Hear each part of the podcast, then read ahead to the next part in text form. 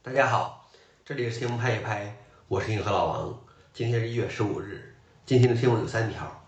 第一条，某男子研发上传健康码演示 App 被抓获。第二条，运行 Linux 的一百五十美元 RISC-V 电脑发布。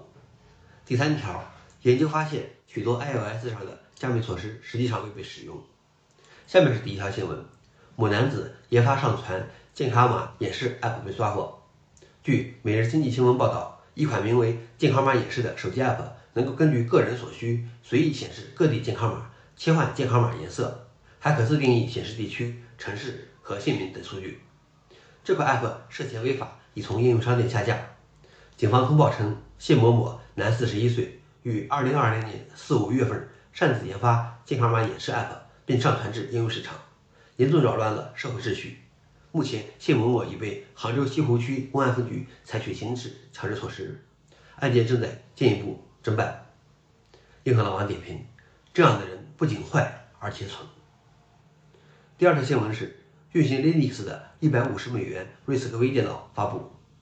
据 Solid 报道，这个被称为 Bagger-V 的迷你电脑，设计运行 Linux 操作系统，售价一百五十美元，但其大规模供应要到今年九月。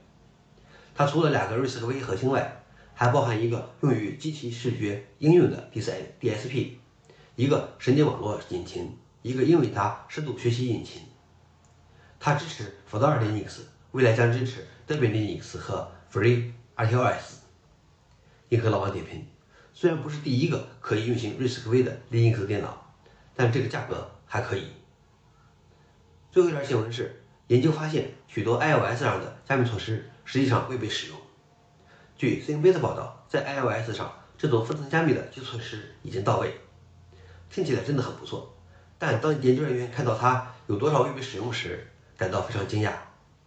这种不太安全的好处是，解密密钥存储在快速访问内存中，可以被应用迅速访问。理论上，攻击者可以找到并利用 iOS 中某种类型的安全漏洞。来获取快速访问内存中的加密密钥，使其能够解密设备中的大量数据。硬核老王点评：安全和易用性总是存在着一定抵触。好了，这是今天的新闻拍一拍，谢谢大家，我们明天见。